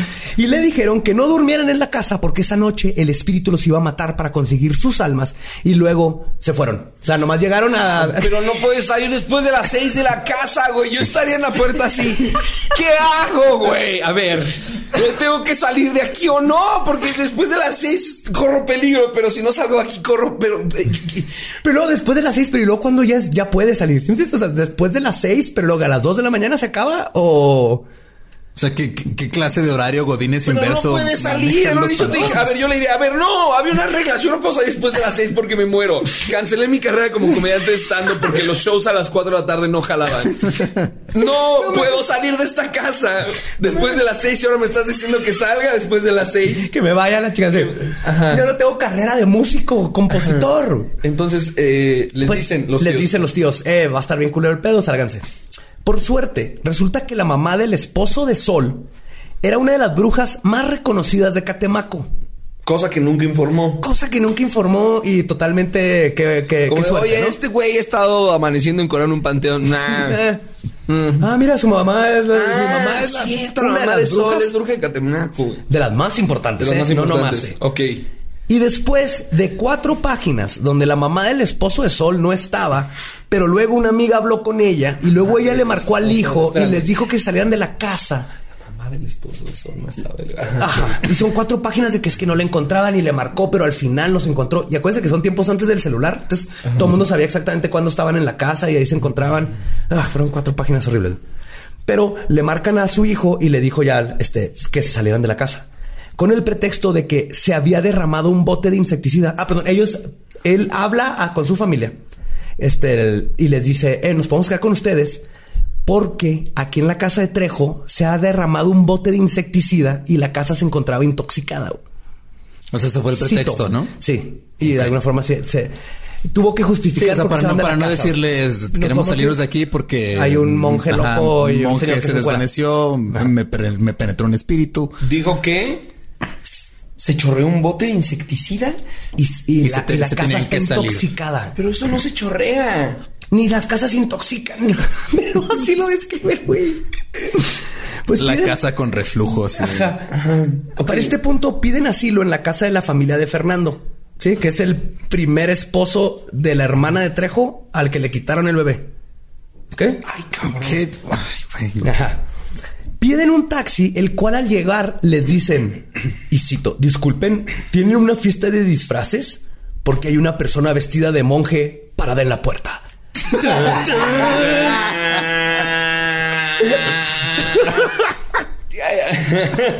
Tienen una fiesta de disfraces. Disculpen. Ya sé que ustedes no están disfrazados, salvo el pendejo que está disfrazado de biker y trae una guitarra. Pero el monje, El monje de- que está- Pues es- es por Halloween. Tomaron el taxi, pero en otra sorpresa mayúscula. Jorge, con los ojos en blanco, por ver el rosario colgado en el retrovisor del taxi, grita: Te voy a matar, perra, junto con la mayoría de todos ustedes. O sea, no, no voy a matarlos a todos, voy a matar a la mayoría. Voy a matar a uno más que la mitad de la Siempre ataca cantidad a las mujeres, como que, como que siempre que está endemoniado ataca a las mujeres este demonio, ¿no? ¿Por qué no puede actuar parejo como decirle a un güey como chingado pendejo? No siempre es como puta, perra, te voy a joder, zorra. Como ya lánzatele a un güey, güey, no seas tan ¿eh? machista. Chivato culero, vas a valer verga. No, no, no. O sea, hay un güey ahí con pinche chaleco, sin mangas, un sombrero y una moto. Chingatelo a él. ¿Y por qué preguntas por el monje, por la te disfraces si ese güey está disfrazado así? Pues va, ya, ya, ya, ya, ya los advirtió, güey, que la mayoría va a matar a la mayoría. Ok. Después del incidente. Y por- Carlos sigue jangueando. Sí, Carlos sigue ahí dice diciendo como- Acaban de amenazar y dice como... "Mm, Esto va a ser un buen libro. Así es. Mejor me quedo aquí. Esto Recordando, apuntando así. Después del incidente, por culpa de una serie de incongruencias narrativas, güey, terminaron durmiendo en casa del esposo de Norma. Ahí logró marcarles de nuevo la superbruja de Catemaco, güey. Los encontró, quién sé cómo chingados en los noventas, ochentas. Las páginas blancas. Ajá. Pero les dijo qué tenían que hacer. Primero les explicó al lector otra vez lo que estaba pasando. Dicen, al parecer jalaron o abrieron una puerta interdimensional por la cual se coló un espíritu como una combinación de la película de 1973 El Exorcista y la película de 1982 Poltergeist. Pero O sea, ¿Y cuándo jalaron al espíritu? ¿Por jugar cuija? se supone, sí. Ya sé. Y, y todo ese. Y esto se produjo en razón de que la historia de la tabla Ouija se describe desde el tiempo de los egipcios. Que tampoco no sean no. no, no es la. No. No, la Ouija sí no se inventó en Egipto. No, hay, hay elementos para como lo, lo, este, la- los espejos de agua y las pitonizas en Grecia que ven el futuro. O sea, ni siquiera investigó cosas chidas que le vale podían. No, no, le vale verga. Él, él ve películas de terror y luego de ahí agarra y de ahí- ese es su folclore. de un poder egipcio ahí. Sí, los egipcios son místicos. interesante un poder egipcio. Este es Anubis, el, pues, el que parece coyotito, él es el malo, entonces así Continúa, es. quiero como- ver qué pasa. Alguien se va a morir. Alguien se va a morir. Estoy Uf. preocupado. Ya confirmado que el problema fue la Ouija egipcia curada con magia negra. Uf, sorpresa, ¿verdad? Que aparte yo había dicho, Sol, eres una estúpida. ¿Por ¿Qué se te ocurrió lo de la magia negra con la? Hasta- todo hubiera estado bien. y, y aparte usarla después de las 6 de la tarde. ¿Cuánto tiempo llegaron? No? Así que, a ver, ah, fue la Ouija egipcia curada con magia negra que usamos después de las 6 de la tarde. O, o, Espérate. a ver, escúchenme. Ayer no pagamos el recibo de la luz y ese vato está enojado. Mm, ¿Cuál de las dos? güey? Todo esto empezó por una morra que no deja de, pensar en su ex muerto, La ¿verdad? hermana de Trejo que no pensaba en su Ah, chingada. Ven, ven lo, lo importante que es superar las relaciones pasadas. Ajá, si no, no puedes salir después de las seis, güey. Y luego... Creo que eso es lo, es lo más culero, güey, que no pasa ahí después de las Sí, 6. sí, sí, eso me marcó. Pues todo esto le dice la tipa cómo arreglar el pedo, güey. Les dice la, la superbruja de Catemaco. La única forma de acabar con el espíritu es encendiendo un anafre con carbón, cortar un pedazo de tela de las pertenencias de los que viven en la casa. También hay que comprar una piedra alumbre y obviamente unas venas de chile. ¿Qué? Sí. Luego tienen que armar el fetiche, quemarlo en el anafre, meterse a la casa, uno con el anafre ahumado y ahumar todo el lugar, y otra persona detrás de él leyendo el Salmo 91. ¿Ok? Que era lo que les había dicho... El es que- pastor que ya se murió. Es que Salmo ese tipo 91 es el que lo usan en exorcismos y obviamente sale en la película Exorcista y es el único salmo que se, llama- se sabía a Trejo y él, él cree que esto le da credibilidad a toda esta historia cuando el 91 es... ah, Pero, muy importante, les dice, cuando terminen, el que va leyendo el salmo tiene que salir después de la persona del anafre para protegerlo. Entonces mandaron a Emanuel con el anafre y a Norma con la Biblia. ¿Por qué le das el anafre, güey, que está penetrado por el diablo? Por... Para- O sea, el güey va, va a llegar encuerado con el anafre y a la mitad va a decir... A ver, siendo que lo que no cuenta Carlos Trejo en el libro es eh, que seguro eh, Manuel tenía algún tipo de retraso. Tenía que estar con él todo el tiempo. Probablemente o tenía como un death wish, como que era, dijeron como Manuel tiene una enfermedad muy grave y se va a morir en unos días. Y empezó a mamar. Déjenlo manejar, déjenlo leer la Biblia si quiere, de, cúmplanle sus últimos deseos porque. Manuel no va a estar mucho tiempo con nosotros. Simplemente háganlo feliz, hagan feliz Manuel. Oye, estaba enculado en el cementerio. Déjalo. Déjalo, está ahí en los últimos días, es lo que te estoy diciendo. Tiene un pequeño retraso, simplemente trátenlo bien. Entonces, iban a hacer este pedo y Carlos Trejo, quien toca la guitarra y si pasa biker, dijo, va, yo leo la Biblia. Y, y Manuel dijo como, ¿puedo leerla yo? ok, está bien, Manuel. Está, está bien, Manuel. Está bien, te queremos mucho. Ay, te queremos mucho. Eres la joya de esta familia. ¿Puedo leerla encuerado? Sí, Sí, Manuel, Manuel, léela llégale, encuerado, güey, Manuel. Está llégale, bien, güey. Y no le quites las llaves a ningún puto coche mientras vengas manejando. I'm an excellent driver. Pues curiosamente, Norma, en armonía con las reglas de las películas de terror, la cagó y salió de la casa primero que Manuel. Rompió la regla. Ajá. Y entonces el ente los persiguió por toda la Canillo Puerto. Por la calle. Iban corriendo y iba el ente detrás de ellos. Emanuel varias veces intentó matarse. No sé a qué se refiere, nomás dice esa ¿Cómo que frase. matarse? Que- Así dice. Estaba tirando al piso a la verga. que- trató- ¡A la verga! Trató de comer sus zapatos. Haciéndose un harakiri ahí. ¡Ah! Con un cuchillo en la cocina. ¡Ah! Así dice. Varias veces intentó matarse. Durante el transcurso, y además No es un término que se usa para masturbarse, ese, ¿no? Se andaba matando allá atrás ese cabrón. Estaba matándose. Entonces tal vez intentó matarse porque sabía que se iba a morir. Manuel intentó ta- matarse varias veces, pero no, no podía obtener una erección porque lo estaba persiguiendo un ente. Pero eso no fue todo. El ente que los iba persiguiendo, de repente Manuel volteó y se dio cuenta que era una mujer bella que se, se comenzó a descomponer mientras lo abrazaba. Como si fuera la mujer del cuarto 237 de la película de 1980, El Resplandor. Ah, ¿Y quién, ya. y quién, y quién puede narrar? Carlos no estaba viendo esto, ¿cómo sabe? Se- Según él iba corriendo ahí, él nunca le tocó nada, nomás Ah, que- estuvo en Carlos los corriendo momentos. atrás con una libreta anotando todo. No mames. ¡Wow! Sí. Ay, ay, Manuel, quítate, quítate para describir a la mujer. Ah. Eso es algo que puede narrar Manuel. Emanuel debió haber sido el. Pero me encanta cómo mete, o sea, el decir que intentó matarse varias veces podría ser un capítulo solo y lo mete en un enunciado y no le da continuidad, güey. ni contexto. Manuel intentó matarse varias veces. y lo continúa. Pero durante la persecución. Con su- Va corriendo. Se un güey corriendo y. Se empezó a pegar en el hígado para darse. Ah, güey. O sea, no entiendo. El último día, ah, hicieron el ritual tres días seguidos porque era el chiste. El último día le hablaron a Javier para que le hablara a su mamá a Catemaco. Es otro amigo que tiene de, Ca- de Catemaco, la cual les confirmó. O sea, la otra ya de Catemaco. No, sí, este es Javier, perdón, sí, es Javier, era el Ah, hijo ya, del de la de. Catemaco. Ajá. La cual les confirmó que el ritual había sido un éxito. Que tiraran las cenizas rápido y que la próxima persona que pasara cerca de ella se llevaría al demonio con ellos. O sea, estos hijos de puta fueron a tirar al, Al demonio. para ajá. que alguien más se le pegara y, Y llega el pobre, llega el pobre de Don Chuy a barrer, se lleva las cenizas y ya valió verga su vida. Pero, oye, eso que las tenga el pobre Manuel, que lleva teniendo una historia de la, desde, desde jugaron la Ouija, Manuel la ha pasado de la Pobre Manuel, el único que está, estaba ahí de Sugar Daddy con la... Solo propuso, él, él conozco a alguien que nos puede prestar varo. Es el único error que cometió el pendejo de Manuel. Él se está encargando de ahí del no herma- dejó de sufrir. Se está encargando de la, de la hermana de Trejo, de un hijo que no es de él. Cabrón. Y, y le pasa todo esto. ¿Por qué se llama Cañitas? ¿Por qué verga se llama Cañitas? Debería llamarse la tragedia de Manuel. Una mierda así. ¿Por qué verga se llama Cañitas? En pelotas del Ah, cementerio. Porque aparte al final están en varias casas, no en una.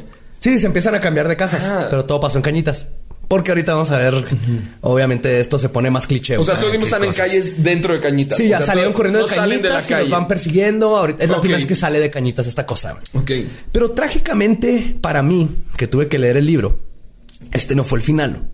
Años después, Javier habló con su mamá, que ya era bruja retirada, y que le dijo que Lente iba a regresar a ¿Cómo matar te a la retiras de mayoría. bruja? Te pensionan y te mandan a azafrán. Ay, así, no, yo ya me cansé de pasar huevos en la gente a la cara y el cuerpo, ya. Yo ya me cansé de madrear a la gente con ramas y escupirles mezcal, ya. Ya. Ya. Ya, no más Yo amarres, ya. no más ya. Ay, ay. Ya, yo ya me cansé, ya de andar prendiendo veladoras. Yo ya, pues ya que me soben los pies, ya. eso así te retiras, eso Ah, eso sí, es- pues seguro te estaba retirada. Sí, un día le escupió mezcal y dijo, ay, ya, ya. Ay, con permiso, Ya, yo ya acabé de estar aquí. Ya hasta la madre, estoy, Ya estoy hasta estar. aquí de los amarres, hasta acá, hasta acá.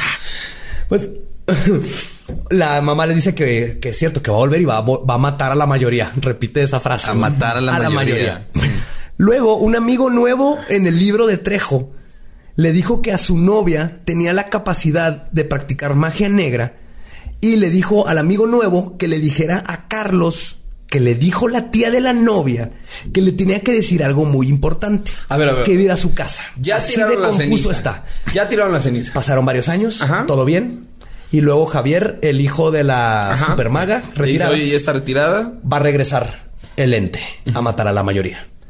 En ese punto llega un nuevo amigo en el libro que resulta que su novia practica magia negra, que les dice que tienen que hablar con un amigo de un amigo de un amigo. ¿Ok? Cuando no llegó Carlos, cuando no llegó, perdón, el amigo, que la amiga que sabe magia negra le dijo, Carlos, tienes que verte con este güey. El güey no llega. Carlos le marca la casa de su nuevo amigo y la madre le dice, perdóname Carlos, pero Jorge ya no te puede contestar, ya que anoche se mató a dos calles de tu casa. Ah, ¿El, el amigo nuevo? El amigo nuevo que acabo de conocer que es amigo de un amigo de la amiga. Pero estás, que metiendo, estás metiendo un nuevo personaje a la, a la A- trama y lo matas libro. antes de que salga a cámara, güey. Ni siquiera, ni siquiera me dolió la muerte de este imbécil. No, me hubieras no. dicho que era Manuel y me hubieras quebrado. Mira, ni, ni los de Game of Thrones. Para esto todo está bien con Manuel ahorita, ¿verdad? Sí, Manuel sigue Manuel chido. en su casa. Manuel sigue Ah, chido. Emanuel sigue bailando encuerado en cementerio. Manuel pasó por tantas cosas durante este proceso que solo quiero que esté bien ahorita. Sí. De Manuel. el- Continúa, continúa. Sabremos más de Manuel. Entonces, Javier les dice que el demonio regresará en ante- antes de 10 años. Puta madre, ya déjanos en paz, ya, ya barrimos la cenicita, ya quemamos. Ya, no, no. Pues siete años después, Trejo ya tenía a su segundo hijo que describe, me encanta, güey. Tiene hijos este hijo de su puta. Sí, no, sí. Este hijo de su puta madre ha procreado. Se procreó, su genética está. Este cabrón tiene, este güey educa gente. Este güey educa gente. Este güey Este güey le dicen es responsable de la mente de unos niños. Y te va a encantar Dos. esto. Apa- Para ese entonces, además, seguro tiene cuatro. Yo creo ya tiene. Mierda, güey. y me encanta porque dice, en este entonces, cito, y entonces nació mi segundo hijo, fue mujercita. es un machista, Así lo- claramente. Así lo describe en el libro. Ay, güey. Es un machista de mierda. Horrible, güey. Y, y sus demonios. Y sus demonios. Y ahora entremos a un nuevo amigo, eh, a otro amigo. De hecho, le voy a poner Rutilio Buenaventura, porque neta ya no me importa cómo chingados No se tiene llamen. idea si No vale tiene- no me madre. importa. Rutilio. Vamos a poner Rutilio. Rutilio es un buen nombre. Rutilio tenía una amiga de nombre Marta que resulta que había ido con la bruja Margarita y ahora pasaban cosas con su, en su casa. Ay, güey. Y entonces Trejo, ahora ya un cazafantasmas, y Jorge fueron a limpiar la casa de Marta. ¿Que no Jorge se había matado? Ese es otro Jorge. Ah, Jorge. El que se mató fue el sacerdote, ajá. Ay. Y entonces Trejo. No, van- se acaba de matar a alguien. Sí, se murió. Ah, sí, no, pero el otro, el que se murió fue este Javier. Era el Ah, amigo. Javier. oh. No, Javier es el amigo. no, Mira, el amigo nuevo que no dije su nombre. Continúa, ya, no importa. Sí. Ya, Pues entonces. ya no puedo con esto. Hacen sus limpias, los vidrios explotan. Acuérdense que eso es exactamente el libro que escribió, güey. Esto es lo que le dio, lo, lo tiene donde está. güey. Los vidrios explotan, había niebla, muchos clichés, todos los clichés. Ya quiero ir a ver la obra. Sí. Todo esto que me estás contando, ya entiendo por qué hace doble sold out. Es un acto quiche. Exacto, sí, güey. Es que Es un acto quiche. quiche. Es- O sea, empieza a pasar todos los clichés. Salen corriendo al carro, el carro no enciende, le tienen que echar agua bendita para que encienda. Claro. Pero luego no le pueden quitar el freno, le echaron agua bendita al freno. Les digo todo Le echaron agua, o sea, el carro estaba caliente, le echaron agua bendita al radiador, güey, ¿no? Para que se enfriara y lo pudieran echar a andar. ¿Qué traigo anticongelante o agua bendita? Agua bendita, Agua definitivamente. Agua bendita, agua bendita. Cura todo, eh, échale, échale. Al día siguiente decidieron visitar a la bruja Margarita. Y todos- o sea, dijeron, güey, ya estuvo, ¿no? Después de siete años, como que todo empezó con esta morra, esta señora, esta bruja, güey. Vamos No. a preguntarle qué onda, güey, qué No, está todo pasando. empezó con la estúpida hermana Ah, que sí. no dejaba de pensar. Norma. En, ajá. En el este. Pero la, el bru- ex a la bruja. muerto, sí. Pues, ¿qué creen? que Van a buscar a la bruja Margarita. Está muerta. Y llegan y le preguntan a los niños si la conocían. Y los niños le dijeron: Ese lugar está abandonado desde que nuestros padres eran niños. A ver, espérate, Siempre ¿cómo? estuvo muerta la bruja Margarita. güey. Y la bruja Margarita era la que les había ayudado. Pero A cómo, todos. A pero Sol. cómo saben los, los niños que estaban abandonados de que sus papás eran niños? Porque los papás Les dijeron, les dijeron, este, este lugar está "Ah, abandonado desde, que yo era desde niño". que yo tenía tu edad. Es algo que quiero que sepas, hijo. No te va a dejar herencia, pero vas a tener ese conocimiento. Eso es lo único que Algún a- día lo vas a necesitar. Ajá. Entonces, la bruja Margarita nunca existió. Güey. Pero se debe llamar casitas, ¿no? Son varias casas. Yo, sí, es en varias calles. No, no, no es en. Yo pensé que era como en una casa en la calle. de Ah, no, sí. Ahorita no. vamos a llegar porque el- eh, creo que se dio cuenta de que había muchas casas y luego ahorita vamos a ver cómo lo, Ok. lo- lo cierra en Casa Cañita. Ok, ok. Para los noventas, Trejo dice que había hecho mucho dinero. Emanuel murió en un accidente automovilístico. Ay, obviamente. Junto con toda su familia, güey. Obviamente, Manuel. Obviamente el pendejo de Manuel y de su familia, pero fue culpa de la ¿Cómo lo dejó esposa manejar, va? que lo dejó manejar, güey. ¿Puedo manejar? Claro, Manuel, agarra las putas llaves. Toma. Dice Charlie Trejo que tienes una muy buena fama de manejar encuerado chofer. Ajá. Exacto, güey. ¿Por qué? Claro, Toma, que mi tu- amor. claro que tuvo un accidente automovilístico, Manuel. Claro. Lo- y mató a todos justo unos días antes de otra misión que iban a tener él y, y Trejo, porque ya, ya, ya se empezó a dedicar a limpiar casas. güey. Ajá.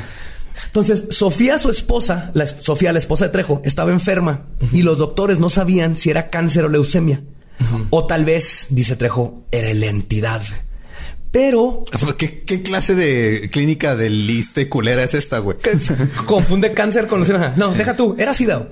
Era SIDA, spoiler alert, falleció la esposa y en el reporte oficial viene que tenía SIDA y murió de SIDA. Carlos Trejo no mencionó esto y lo quiso todo metérselo. O sea, ni siquiera el respeto la- sigue manteniéndolo como ambiguo de, oh, tal vez fue la entidad esta la que mató a mi esposa. Oh, wow, Tiene está, como- está registrado que la esposa de Carlos Trejo se murió de SIDA. Ajá. Y Trejo lo maneja en el libro como toda esta cosa esotérica donde el demonio se la llevó y ella sigue en la casa y les manda mensajes, güey. Ni siquiera ese. Con los hijos ahí, todo, o sea, los están chiquitos. Otro amigo nuevo, Polo, se burló del fantasma y se quedó sin frenos y se mató. No mames, ya y Todo mundo se muere con- aquí, güey, ya valimos ver con coches además. Ay, deja tú, hay otra muerte a Final, Fan- este, Final Destination donde choca y salen los fierros del camión y matan a otro nombre random. Así como, y Alfredo eh, mió y no se dio cuenta que eran los pies del fantasma y entonces ah, chocó y los fierros le partieron la. Mata a todo mundo. Ajá. Todo, pura gente sin apellidos, obviamente. Pero durante todo esto, Trejo un día se encontraba, y cito, componiendo varias canciones, ya que me había convertido en un compositor cotizado. Cotizado. ¿De cotizado por ¿Por quién? quién, güey? No han caído de un disco de ese hijo de su puta No, madre, no, güey. dice datos. Abre Spotify, tiene, tiene una lista. No, no sale en Google su organización. Pues él dice que estaba componiendo y vio el programa de ¿Usted qué opina? Donde estaban hablando de casos de fantasmas. Entonces se fue al estudio, según él se metió sin pedir permiso y le dijo a Nino Canún que necesitaba su ayuda. Ahí estaba el conductor del programa en Busca de lo Desconocido, el parapsicólogo Juan Chía. Estas son gentes famosas de los noventas que andaban con todo esto de lo paranormal. Y los convenció de que fueran a su casa a investigar su caso. Y Nino Canún les dijo, no se deje cuando les dijo, o ese era otro güey. No, ese es otro. Ese otro es güey, ¿verdad? Sí, estoy confundiendo a mis conductores Sergio- de TV Azteca. Perdón, sí, sí. perdón, perdón. Pero está bien. Digo, tiene más sentido eso que todo el pinche todo el libro de cañitas, güey. De hecho, por las próximas 10 insoportables pinches páginas, Trejo se la pasa hablando de todo lo que descubrieron Nino Canún y todos ellos en su casa, los investigadores, pruebas contundentes, la mejor evidencia de lo paranormal, atestiguaron todo tipo de fenómeno, cliché, ¿no? Había psicofonías, gremlins, un pay de manzana consciente de su existencia, güey, hombres lobo, todo, todo, todo pasó ahí en la casa, güey. Ok. Y luego procede a explicarnos cómo los investigadores lo transaron y traicionaron y negaron todo con tal de quedarse con los derechos de investigación. Y entonces la Sociedad de Investigación Escéptica de México, que sí existe, es parte de la Asociación Mundial de Escépticos, quienes investigaron el caso, en una entrevista comentaron lo siguiente, y esto es así, estoy citando a como dijeron. Durante varios días investigamos en profundidad el caso. Grabamos videos que conservó Enrique Dávila, quien hizo un contrato con Carlos Trejo para tener las exclusivas del caso. Pasamos noches buscando inexistentes psicofonías, entrevistamos a los testigos, entre paréntesis, se hicieron regresiones, entre paréntesis, hipnóticas, análisis a la supuesta sangre de la Biblia, la cual resultó ser una mancha de café. Tal vez del, ex- del excedente que preparaba la señora Sofía Trejo, que luego fue cambiada por sangrita de hígado de pollo. Y lo más importante, el psicólogo clínico y psicoanalista Héctor Escobar realizó diversos estudios de su especialidad a los testigos. Los resultados de estos últimos resultaron ser únicos y valiosos. Todos los examinados, con excepción de la difunta esposa de Carlos, arrojaron resultados de marcada mitomanía. Puro invento. Ah, ¿Tú crees? Como parte del experimento, un psicólogo se encargó, en- le encargó a quienes estos estaban haciendo escribirse. O sea, les empezó a dar como. Es que está todo raro aquí. el- les empezó a dar información rara, güey. Sí, de, que- de que pasó esto, eh, pasó lo otro, y le encargaron que en pláticas informales le pasaran. Ok, ya, ya reburje todo. Le dieron información, como que le metieron información a los testigos, que los esperaron a ver si se lo decían a Carlos Trejo. ya, ok. Ya. Plantaron información para ver qué pasaba. para ver qué pasaba con los testigos, lo cual obviamente Carlos Trejo empezó a hacer estos datos ficticios que los parapsicólogos habían metido, los empezó a mencionar como parte de todo el embrujamiento de lo que estaba pasando. El caso paranormal fue fue desechado como inútil y fraudulento por los investigadores del SOMIE, la Sociedad Mexicana de Investigación Escéptica. Los resultados de las pruebas quedaron como estadística de los estudios psicosociales a los creyentes de los fenómenos anormales y nos olvidamos del asunto clasificado y clasificamos el asunto como pésimo a causa de sus tontos, baratos, evidentes y mal hechos trucos. O sea, sí Esa está. fue la esa fue la conclusión de los esa fue la escépticos. conclusión de los escépticos que encontré en otro lado porque Trejo no menciona Trejo en su libro es estos güeyes fueron vieron todo vieron el pai que cobró conciencia pero lo están diciendo que no es cierto. Wow. Lo hicieron garra. Eh, Si compras un, ese libro ahorita eres un pendejo. O sea, yo recuerdo en la, en la secundaria un amigo lo tenía y me decía, es que es real. Y le decía, no hay manera que eso sea real. Pero era como más normal verlo. sí O y, sea, y es bestseller eso habla mal de nosotros como Muy país güey. mal, pero si ahorita, o sea, afortunadamente no creo que haya mucha gente que lo siga. Que siga yo creo que ya ahorita ya, ya murió ese libro y que bueno Ahí No así la obra, eh. Te juro Cuando- es real lo que te decía la. Cuando empezamos el, el- el Leyendas, era de los primeros casos que yo quería tratar, porque nunca lo leí, pero me acordaba del caso.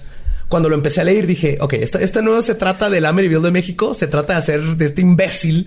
Me voy a ir contra el Carlos Trejo, porque aparte echa a perder trabajo de a de veras que gente como Terence McKenna y Rupert Sheldrake, científicos de a de veras o gente de filósofos que saben que hay algo más en el, en el universo y trata de cómo comprobarlo científicamente. Están haciendo un trabajo de a de veras y es- llega este idiota con estas tonterías y manda toda la fregada.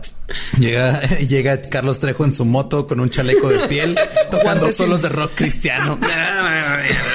un famoso compositor. O sea, Con una- ir con una escuadra. Ah, Vamos a, a checar la presencia. Sí, en honor a mi difunto amigo Manuel, a quien no le presten las llaves. Nunca. Nunca. Después de las investigaciones, llegó Alejandra con el nuevo amigo Sergio.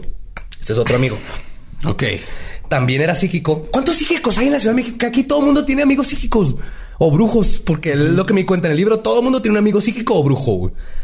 Que Sergio también murió trágicamente en un misterioso derrame, tuvo un derrame cerebral, obviamente.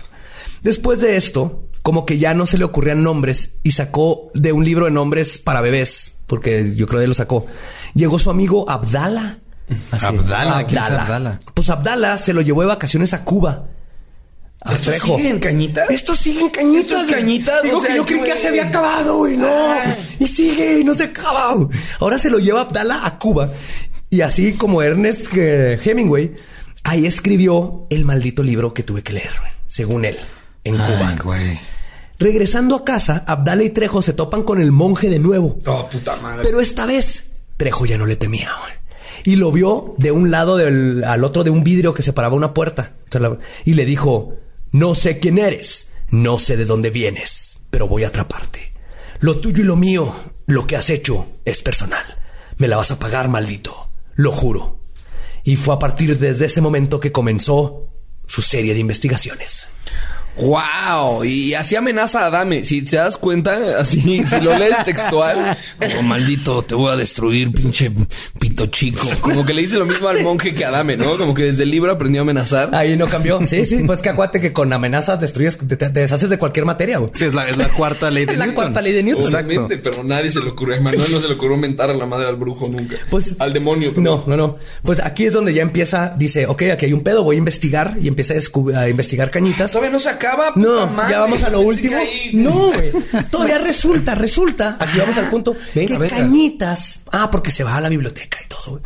Cañitas está construida arriba de un cementerio de monjes de Tacubaya. Como en la película de 1982 Poltergeist. Y luego, el perro de un amigo de raza Rot, así lo describe su que es Rottweiler, Rottweiler, supongo. también se unió a la investigación como Como que, como que no sabía cómo escribir Rottweiler. Sí, nomás puso Y no tenía Google y dijo como, ah, fuck it, estoy en Cuba, probablemente. No sé, no creo estar en Cuba. Seguramente esto es mentira, pero voy a poner Rot. Rot. La gente va a entender. Pues, Sueño de una pesadilla. Hijo de su puta madre. Procreando. Eso es su peor error. creo que güey. eso es lo del- eso Tener sí. un ligo, plantar un árbol y, y escribir un libro. Y el cabrón Y no hecho todas el mal. Pues un perro huele y Trejo ve que está oliendo en una pared. Ah, y- no se sale de esa casa. No, no, no, todavía la tiene. Rompe la pared y adentro encontró varios restos humanos, como en la película de 1979, El terror de Amityville, Ay, güey. a los que les mandó a hacer prueba del carbono 14. güey. Cuenta que están los 80, 90 ya, güey. pero él, él tiene dinero para hacer una prueba de carbono Ajá, 14. y aparte a la policía no se le hizo nada raro, ¿no? No, Entonces no. de que... ¿Qué Había unos en mi casa. Ah, bueno. Ah, sí, sí, sí. Pues resulta que tienen más de 450 años de antigüedad. El cementerio que había estaba ahí en su casa, abajo Cañitas, era parte de la Inquisición. Y también encontró túneles de los tiempos de la Revolución y que justo arriba de su casa había, un, había existido un templo azteca donde hacían sacrificios humanos. Wow. O sea, todo pasó en esa Todo casa. pasó en todo. esa casa. Para todo, mí, en resumen, a la casa de Cañitas nomás le faltó haber sido un Applebee's en algún punto, güey. para ser el lugar más embrujado del el mundo. lugar en la más historia, maldito del mundo, Una un mix-up, una firma de autógrafos. Sí, sí, sí, este vato tenía todo. Y lo que marcó por siempre el porvenir de Trejo fue el caso de Memo, otro amigo sin apellido, quien se burló del monje estando ebrio en una fiesta de cumpleaños de Trejo. Memo se enfermó misteriosamente días después en su lecho de muerte en el hospital. La familia se salieron todas del cuarto y le dijeron a Memo, pasa por favor con el sacerdote a darle a, a estar con Memo que acabas de conocer. Y le dice el sacerdote cuando ve a Carlos Trejo. ¿Esto sigue en el libro? Sí, güey. Le dice el sacerdote. ¿Cuántos finales tiene el libro? Como siete. Más finales que, que Lord of the Rings. Y le dice el, el sacerdote cuando ve a Trejo, tienes que detener esto. No sé cómo lo provocaron, pero debes detenerlo. que Dios te bendiga y te ayude. Tun, tun. Y al final el libro de Cañitas cobró la vida de 14 personas. Solo una de estas personas se puede confirmar que falleció. Y es a la que el monje le dio sida, que fue a la esposa de, De- de Trejo. Es la única confirmada. Y a Emanuel, Emanuelcito, nuestro señor Emanuel, el que inició todo al ser penetrado por el demonio, pues él se comunicó hace unos años a un medio de comunicación para decir, cito, me llamo José Emanuel Galván y vivo en California desde hace más de 20 años. Estuve en la supuesta sesión donde se dice que yo me convulsioné y se me metió un ente, pero la verdad es que nos reuníamos para beber. Entonces seguramente eso pudo haber sido producto de una borrachera porque yo no recuento ni me acuerdo de todo lo que ha pasado. Emanuel está vivo Ay, bendito Dios, Emanuel está vivo. y nunca le pasó nada de eso. Emanuel está vivo, bendito Dios. Y pues a final el trauma del ataque a los clichés paranormales marcaron a Trejo y comenzó a hacer su misión de estafar a gente, desprestigiar el estudio de los fenómenos paranormales, sobrenaturales y el sentido común para ayudar a la comunidad. Y algún día, espero yo, dice él, pues si Televisa le llega la cantidad, al fin se va a poder deshacer del monje de cañitas. Ay, güey. Ay, sí. Ay, sigue, güey, obvio, Oh. pues necesita, necesita la secuela. güey. Wow. Y cuando no, Espero que Adame lo mate. ya me dejaste sin palabras. Pero, es que, pero ¿qué más, está qué- vivo. qué más puedes decir? O sea, digo, hashtag trejeando como... Sí. Ahora, ahora hay otro un güey que acaban de desmentir, el güey que en Instagram estaba publicando sus cosas también, el Carlos Name o Carlos, Carlos Name, no sé Name. qué. ¿No, no viste ese? ¿Por qué me suena Carlos Name? Porque estuvo en Twitter y en Instagram que tenía fantasmas en su casa y no sé qué. Hasta nosotros en el de leyendas lo empecé a desacreditar inmediatamente. Veía los videos y era que Entonces ya, ajá, trejeando. Vamos a llamar trejear. Vamos a hacer un verbo. El verbo trejear es estar mamando con fantasmas y cosas paranormales. Exacto, exacto. Sí. Me, me encanta. Y así es. Y creo... Estás trejeando, güey. Este es pichi trejeando. Y ese es Carlos Trejo. Con eso, esto que les conté, esa es la historia que lo catapultó a ser un experto paranormal. Y ahora sale en la tele y ahora la gente lo entrevista y ahora se siente una persona wow. Y con lo único que está haciendo es mandando a la verga la verdadera investigación y abusando y cobrándole a gente ignorante, ¿no? Que, cree que en él va a encontrar, sí. Digo, afortunadamente medio se le ha ido, se le ha ido apagando su velita, Sí, ¿no? Por sí. pinche mitómano, pero ahí sigue. O sea, el vato se sostiene no, de esto. Todavía lo invitan a los programas matutinos de Televisa y TV Azteca y todas esas madres. Así creo, creo que este es el episodio de por favor. Pues a la gente le gusta creer, ¿no? Le encanta creer, pero hay, hay- hay- hay otra gente en quien creer. Carlos Trejo, ya oyeron de dónde viene. O sea, aquí se, se desbarata todo, todo su conocimiento, toda su historia de origen. Cámbiense, nomás cámbiense. Es lo único que les estoy pidiendo. Prueben a alguien nuevo. Ojalá todos escucharan este podcast nuevo. para poder Investigador. tener ese nivel de entendimiento, pero el público mexicano pues prende la tele y dice, ah, mira, sal de cañitas. Y probablemente no han leído cañitas y dicen. A mi hija le salió sangre entre las piernas, es el diablo.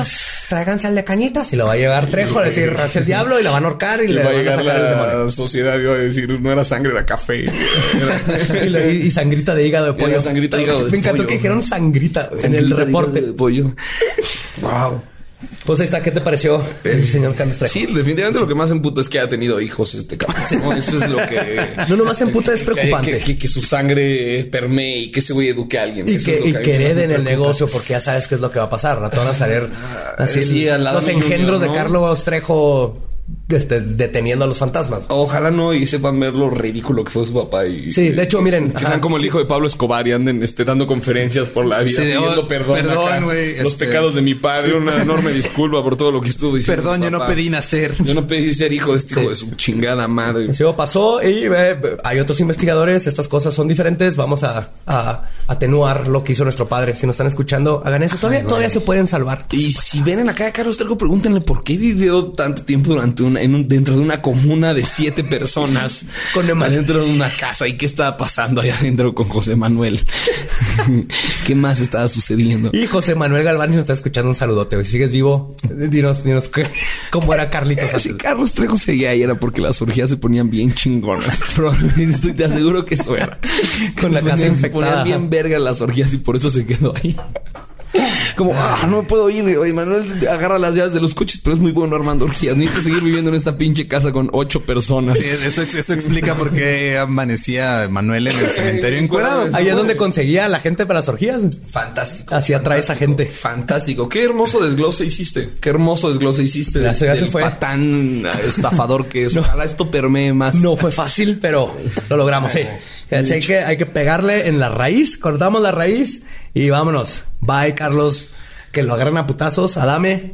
Team, hashtag Team Adame. Team Adame, ¿eh? Tú eres- Era- antes era me da igual, después de esto Team Adame. Team Adame. Team Adame, por favor. Team Adame completamente. Ay, güey, ya es todo, ¿verdad? Ya es todo. Qué bueno, ya no puedo, güey. Sí. No, no, no. Y eh, acuérdense, no lean el pinche libro, nunca jamás. no lo lean. Ya lo leí dos veces por ustedes. Ya, ya cumplieron con la SEP. Ay, güey. Muchas gracias, Richie. Sí, Richie, gracias. Gracias. gracias a ustedes por esta invitación. Me, me acabo de este, aprender mucho sobre una persona tan inútil tan desgraciada, a la cual ahora ya le tengo mayor, mayor, Mayor odio. Qué bueno, qué bonito se siente, ¿no? Cuando dices, ah, sí, este güey hay que odiarlo. Todos en, en comunidad. Podemos una comunidad alrededor de odiar a este imbécil. Bien hecho, bien hecho. Un saludo a todos los pendejos que, que leyeron cañitas y se la creyeron, ¿no? Que ahorita lo están oyendo como, no mames, la neta yo estaba bien puñetas a los 14 y lo leí y me lo creí no dormía bien, güey. Y tenía miedo, güey. No mames, es que Sí, una guadaña y los, unas uñas. El monje, güey. Pues Richie, pues diles la, tus redes, todo donde pueden seguir. Eh, arroba Richie. O'Farrill en todos lados. eh, shows andamos dando la vuelta ya de en la segunda vuelta de Ciudadano Mexicano. Uf, no se lo pueden ciudades. perder. Buenísimo show. Muchas gracias, Lalo. Muchas, muchas gracias. Me, tú- me sugeriste un muy buen rolling gag eh, cuando abriste show y se- a la fecha se utiliza y funciona. Ah, mira, qué padre. Funciona qué chido. bastante bien. Qué- Estamos qué dando la, la segunda vuelta del show y el 17 de agosto lo grabamos en el Plaza para que salga otra vez en todas las. Y vean ñam ñam extravaganza en el canal de. Casa Comedy, por favor. Sí, Pues, sí, sí. Veanlo, veanlo, veanlo. Y síganos a nosotros en Leyendas Podcast, a mí con todos lados como ningún Eduardo. Yo soy Elba Diablo. Ahí nos pueden ver. Díganos este temas que les interese y todo eso. Y opinen qué onda con Trejo y las, y las brujas egipcias. Las ouijas egipcias, los- to- todo el mundo tiene, ap- aparentemente las tías de todos aquí son brujas de Catemaco. Sí, eso, to- to- to- todos en la Ciudad de México tienen un amigo psíquico o bruja. Por favor. Que se mueren. Por favor, vuelvan a invitar. Por favor, Sí, vuelvan a cuando- invitar cuando, cuando cuando, anden por aquí yo feliz de la vida. Cuando ande, cuando ande en el norte les aviso porque Sí, me divertí está. bastante. Me divertí Perfecto, bastante. Muchas perfecto. gracias por la invitación. Y gracias a ustedes por escucharnos. Nos escuchamos el próximo miércoles en Leyendas Legendarias. ¡Jau! Habla cadabra. Ay, gracias por las chelitas que nos estuvieron pasando.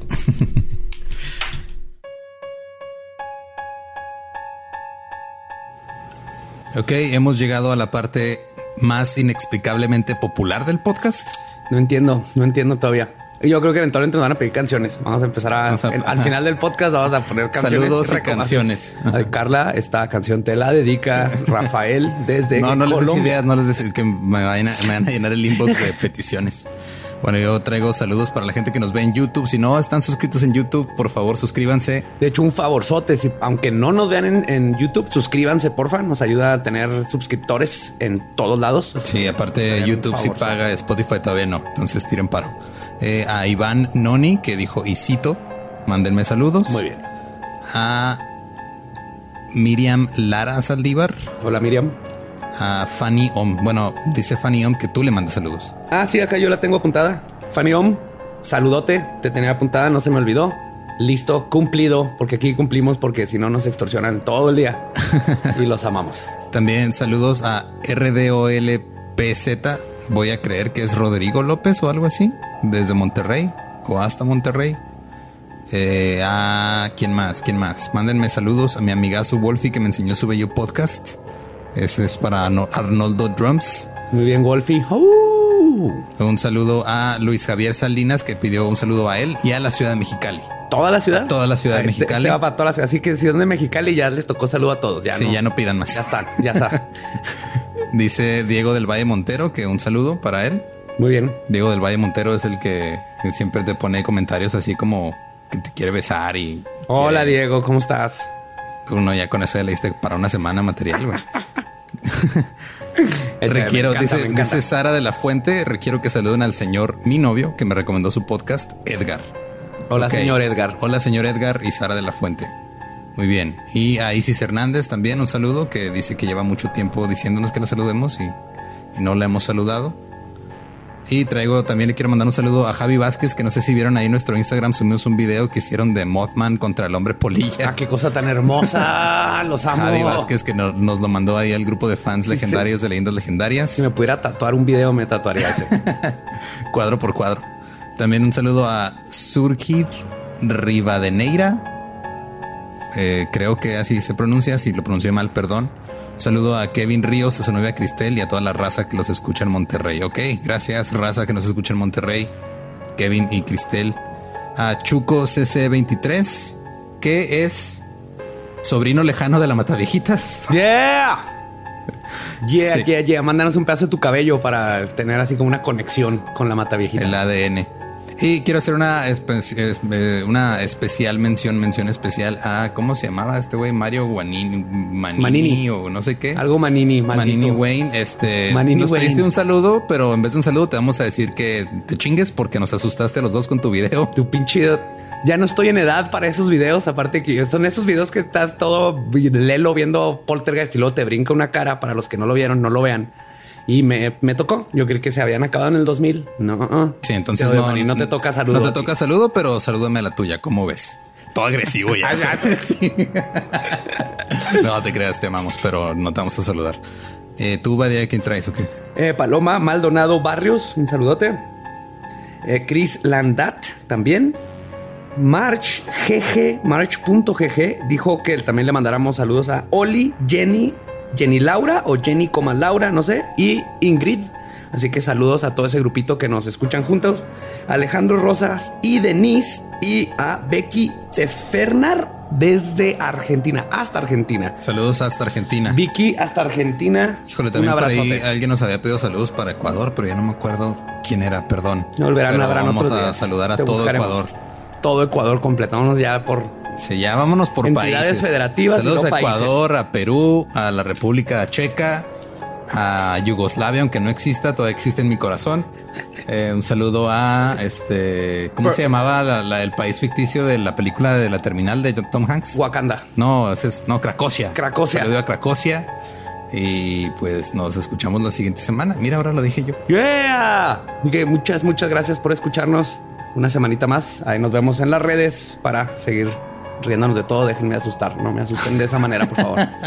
De esa manera no. Los amo. Bye. Abracadabra. Hail Satan.